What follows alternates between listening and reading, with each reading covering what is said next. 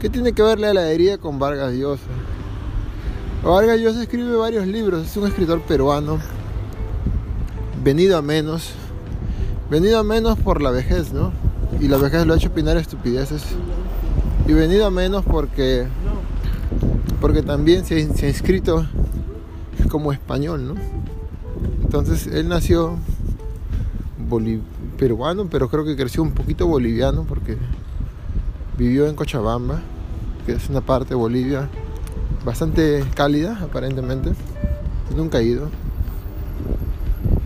Em, pero luego cuando estaba grande ya y no, lo eligieron como presidente de Perú, fue a vivir a, a España, a España, y sacó su título.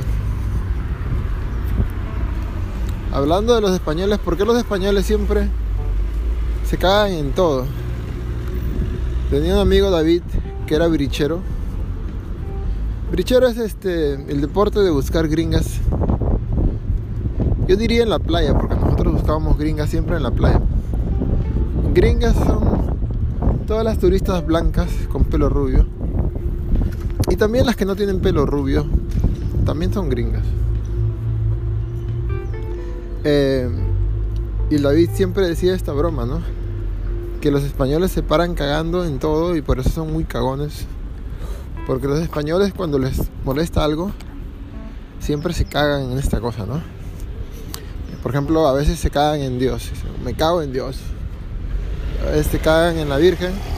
Y digo, hostia, que me cago en la Virgen. Entonces te imaginas a alguien sentado sobre una estatua de una Virgen, ¿no? Con la distancia que requiere la necesidad y bueno, pues se cagan en la Virgen. Se cagan en todo, ¿eh? en el Papa. Y es un dicho que ha llegado a Perú en un momento, porque recuerdo que mi madre, siempre cuando se enojaba con nosotros, porque no le hacíamos caso, nos decía, ustedes se cagan en la noticia, ¿no? estoy seguro de que ese se cagan en la noticia venía de España. Desde España la caca con amor. Y bueno, pues ahora el señor Vargas Llosa, mi escritor favorito. Eh, se va a morir, pero antes de que se muera va a ser inmortal porque lo van a inscribir en una lista de personas inmortales aquí en Francia. Entonces los que escriban su epitafio están cagados porque, o sea, ya para qué escribieron, ¿no? ¿Para qué se adelantaron a los hechos cuando Vargas Llosa es un inmortal? Entonces tendrán que cambiar lo que han escrito y escribirán eh, el inmortal no ha muerto o una cosa así, ¿no? ¿Cómo le escribes un epitafio, un epitafio a Jesucristo, no? Jesucristo también era inmortal. Aunque desde que se murió no es que mucha gente lo haya visto otra vez, ¿eh? eh y cómo hago la conexión de la heladería la heladería Cream Rica. La heladería Cream Rica era una heladería en el barrio más homosexual de Lima que se llama Miraflores. más homosexual porque siempre con Ezra cuando pasa una mierda como esta. una mierda que... una hipocresía inexplicable del ser humano decimos, bueno, estaba bien homosexual, ¿no? Como decir upper class también, ¿no? Un poco upper class, pero es una upper class que de repente por la envidia en la cual no podemos acceder, también le llamamos como homosexual. Y homosexual o la homosexualidad siempre ha sido un, un punto de utilización eh, para bromear, para hacer algo flexible, ¿no? Porque si no hay algo más flexible que un homosexual, entonces, ¿quién? No? Y bueno, yo trabajo en, la Cream Rica de París. Eh, falta mi gorrito, pero por lo menos ya tengo mi camisa y mi chalequito de heladero. Nunca he pensado en esta puta vida que ser heladero era tan difícil. O sea, tú ves a un heladero y tú no piensas, puta, que su vida es complicada, ¿no? Pero al agarrar la, la, cucharita, ¿cómo se llamará la cucharita Scooby? Esa cucharita que agarra el helado y lo hace redondito. Te das cuenta de que el helado sale redondito en la parte de la cucharita, pero en el otro lado le hecho una miércoles. Entonces queda. No, hacer una bolita perfecta de helado es algo que está en mis tareas de esta semana. O sea, no puedo cumplir una semana de heladero y hacer helados que parecen tortillas, ¿no? Entonces, cuando yo sirvo un helado en un cono, tres sabores, parece que sirviera tres, tres tortillas sobre un cono. Pero tienen que ser tres redonditos. El helado y sus artes oscuras. También preparo smoothies y milkshakes. Al inicio me confundía porque yo pensaba que un smoothie y un milkshake podrían ser la misma cosa, pero al revés. O también al derecho, porque la verdad es que yo nunca he comido un smoothie ni un milkshake hasta que trabajé en la Cream Rica de París. By the way, como dicen los gringos, la Cream Rica de París se llama la crème de Paris. Como la crème de la crème. La crema de la crema. No, no se llama la crema de la crema, se llama la crema de París. Y está ubicado justamente al frente de la iglesia también más homosexual de todas las iglesias de París. Que es el Notre Dame. Entonces cuando yo estoy vendiendo mis helados, a través de la ventana veo el puto Notre Dame. Ahora lo que me da risa es este Notre Dame venido a menos porque porque se ha venido a más, pues, ¿no? Y cuando algo se viene a más de lo que es, ya se viene a menos, pues. Porque como decíamos en mi país, a veces más es menos. ¿Y por qué es menos? Porque Quasimodo ya no vive en la, en la cúpula de la catedral, ya que un incidente que no ha sido todavía muy esclarecido hizo que la catedral de Notre Dame se llama catedral o no si en Trujillo esa huevada que tenemos en la esquina del centro de la plaza le llamamos catedral ¿por qué el Notre Dame no le podemos llamar catedral? y bueno pues aparentemente se cayeron unas velas y se quemó pero también luego por ahí han, han, atrapado a una persona que le gusta prender las puertas de las iglesias.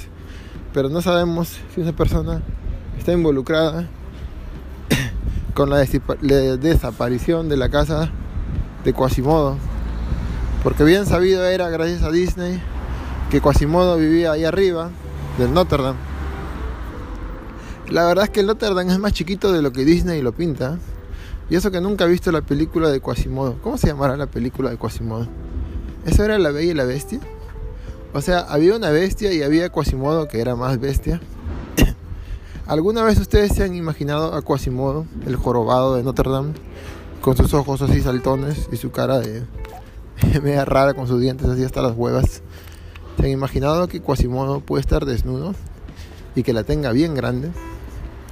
Y que se tire la princesa mejor de lo que el príncipe se la tiraría? Bueno, esta perversión no me sale de la nada. Esta perversión me sale de algunas películas de terror del desierto de Arizona, de Estados Unidos, donde había unos cuasimodos que ponían trampas en las pistas. Y la familia que pasaba por ahí en su carro, yéndose de vacaciones a alguna playa desconocida de Las Vegas, agarraba y terminaba siendo secuestrada por estos cuasimodos que casi siempre le daban duro a las, a las protagonistas, que siempre eran rubias en bikini. Bueno, también tú no sabes qué hace una gringa en bikini en el desierto. Por lo menos en el desierto de Perú había mar. Y estábamos ahí el David y yo para conocerla. La pregunta más frecuente como brichero o como gringa hunter o atrapador de gringas era Where are you from? Las gringas que viajaban por todo el Perú y que Huanchaco no era su primera ciudad de destino ya estaban hartas de tanto enano Quasimodo como el David y como yo, preguntándoles, Where are you from? Pero así estábamos, pues, como Quasimodo, con unas elecciones sin iglesia. Y yo regreso a mi heladería, que no es la Cream Rica. ¿Y por qué menciono tanto la puta Cream Rica? Y es porque Vargas Llosa, el desgraciado que va a ser inmortal cuando se muera, escribía en tres o cuatro de sus libros, siempre que habla de Lima, siempre que un personaje pasaba por Lima, se metía en la hipocresía de comerse un helado en la crin rica del puto Miraflores, del puto Perú. hablando de putos, estoy parado en la máquina de helados, al lado de los milkshakes y los milk showers y los golden showers, hecho un huevón. Y tú sabes cómo es el primer día de trabajo, ¿no? El primer día de trabajo es completamente lleno de homosexualidad. Una vez escribí una frase que decía más o menos que la homosexualidad está de moda. Por ejemplo, yo soy homosexual. Entonces la afirmación de que yo soy homosexual con la homosexualidad que está de moda era una cosa divertida aparentemente. Bueno, disculpen por contar mis chistes privados que no dan risa a nadie. Solo quería recordar la frase. Y bueno, pues estaba parado ahí mirando la catedral, limpiando mis, mis cositas de los helados, porque todo tiene que estar bien limpiecito, porque trabajo en el centro del centro de París. ¿Cómo te sonó eso? Bien puto, ¿no? El centro del centro de París. Cada huevón, trabajas en cualquier lugar, trabajas, eres un heladero, eres un negro. Te vienes con el centro del centro de París, baboso trabajas nomás como heladero. Bueno, estaba como heladero yo mirando a ver si Quasimodo se aparece ahí entre la construcción de la, del Notre Dame, porque Notre Dame está destruido y lo están reconstruyendo ahí con una grúa bien grande. Y digo, Quasimodo se pasará por ahí un momento a darse una vuelta y me saluda por ahí en la noche nocturna con los murciélagos. Y bueno, pues como uno llega a su primer día de trabajo, uno llega bien bella, ¿no? bien maquillada y bien perfumada como yo. O como dirían los argentinos, como yo. Y así estaba yo saludando a todo el mundo. Ahora bien, cuando mi madre soñó que algún día nosotros podíamos hablar inglés, soñó mal porque sus hijos eran brutos. Entonces yo cuando aprendí inglés con las gringas en la playa, cuando trabajaba como, como gringa hunter, que es un brichero, que es un atrapagringas, aprendí el inglés, huevón. Aprendí el inglés a lo cuasimodo, con puras erecciones. Erección en inglés se dice erection y ahí estaba yo limpiando mi vitrina de heladero y saludando a toda la gente en inglés y preguntándome si esta gringa será de Irlanda y la otra con el mismo pelo igualito rojo y ondulado será de Inglaterra porque tienen su dejo cada país, ¿no? Y cada, cada departamento de cada ciudad. Y ahí estaba yo preguntándome si esta pareja de, de viejos son argentinos y su hijo un manganzón entonces, como era mi primer día y yo soy una mariposa, los saludo a todos en inglés y en español. Y en francés, porque qué chucha, yo no hablo francés, pero au revoir. Entonces los saludo y les digo, ustedes son argentinos, pero la verdad es que en el fondo de mi corazón, como un cuasimodo que soy, yo sabía que en el fondo estos tres putos eran peruanos. Por eso los saludé también. Porque la verdad es que, ¿sabes qué? un peruano a veces odia a otro peruano. Como decimos en Perú, no hay peor enemigo de un peruano que otro peruano. y así estaba yo, hecho un cojudo, y le digo, ¿ustedes son argentinos? Y el chico, como siempre, la juventud, la juventud es, arrogante, la, la juventud es atrevida. El chico dice, no, nosotros somos peruanos. Yo no sé por qué la gente está orgullosa de ser peruano, ¿eh? pero la verdad es que no sé por qué la gente está orgullosa de ser de cualquier país. O sea, ¿has hecho algo tú para nacer en ese país? ¿Has hablado con Dios y has dicho, Dios, yo quiero ser peruano? Es más, si tú tuvieras el poder de hablar con Dios, ¿qué país elegirías? No estoy seguro que sea Perú, ¿eh? pero si es lo tuyo, bien ahí. hay un dicho que dice que el que no quiere a su patria no quiere a su madre. Pero es mentira, porque por ejemplo yo no quiero a mi patria y mi mamá todavía la quiero mucho. Em, y ahí estaba yo parado y el chico me responde que no, que ellos son, ellos son peruanos, enojado por, por la confusión, por haberlo argentinizado. Y es que bueno, pues también todo el mundo, todos los países, todos los países que hablan español y también muchos países que no hablan español, como por ejemplo los franceses, todos en el fondo odian a los argentinos. los odian, pero también los quieren, ¿no? Es que los argentinos son los argentinos. Debería ser un podcast entero de los argentinos para explicarme, para explicarte, para explicarnos por qué odiamos a esos putos de los argentinos. Bueno, pues los chicos estaban en la cola porque la verdad es que en la Crin Rica de París nadie puede pasar hasta que mi jefa, la Angelique, no te haga pasar. mi jefa tiene una cara y un corte así bien lesbiano, así enojada. ¿ah? Te mira y te destruye la huevona. O sea, tú no puedes pasar. Esa es una mujer con carácter. Puta madre, la Angélica no es. Puta, si fuera guapa yo me casaría con ella. Es la mujer con carácter más duro aparentemente, pero la huevona es un helado de fresa. Cómo me quiere y me acaricia. El otro día me comí una galleta accidentalmente. Porque tú sabes cuando trabajas en una heladería te paras tragando todo, ¿no? Y se quedó una migaja en mi labio. Y la Angélica vino y en lugar de cachetearme y sacarme mi mierda, en lugar de gritarme como mi jefa que es, puso su mano en mi cara. Su mano estaba tibia y con su pulgar ha limpiado de mis labios la galletita. Y yo dije, me tiro a esta vieja simplemente porque me ha tocado. Y luego me he dicho, para colmo, que tengo la piel muy suave.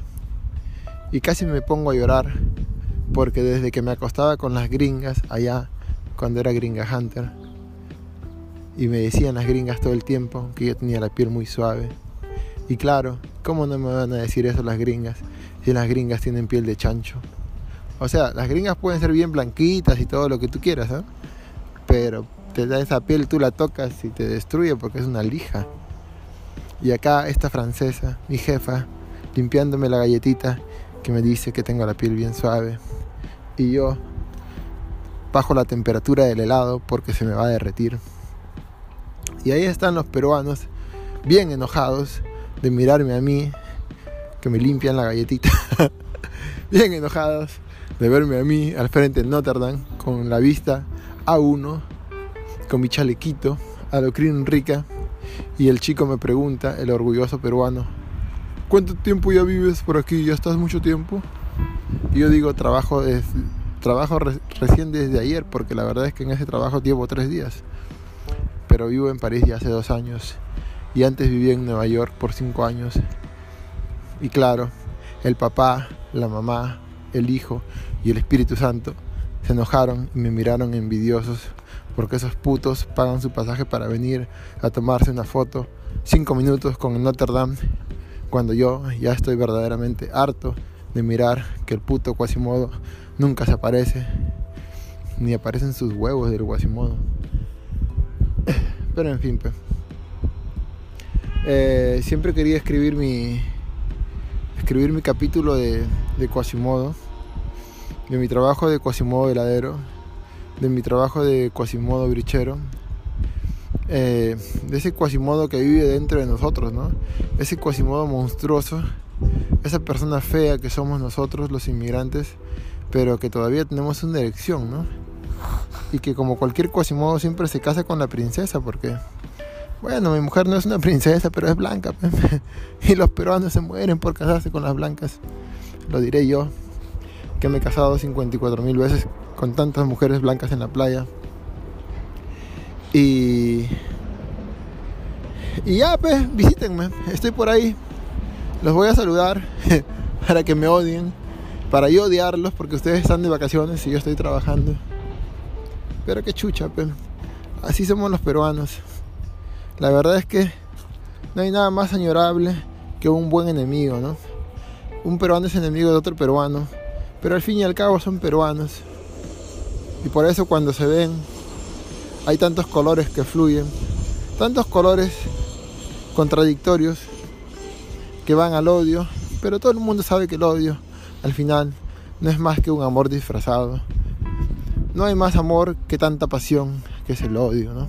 Cuando uno odia, uno pone demasiado pensamiento en esa persona, ¿no?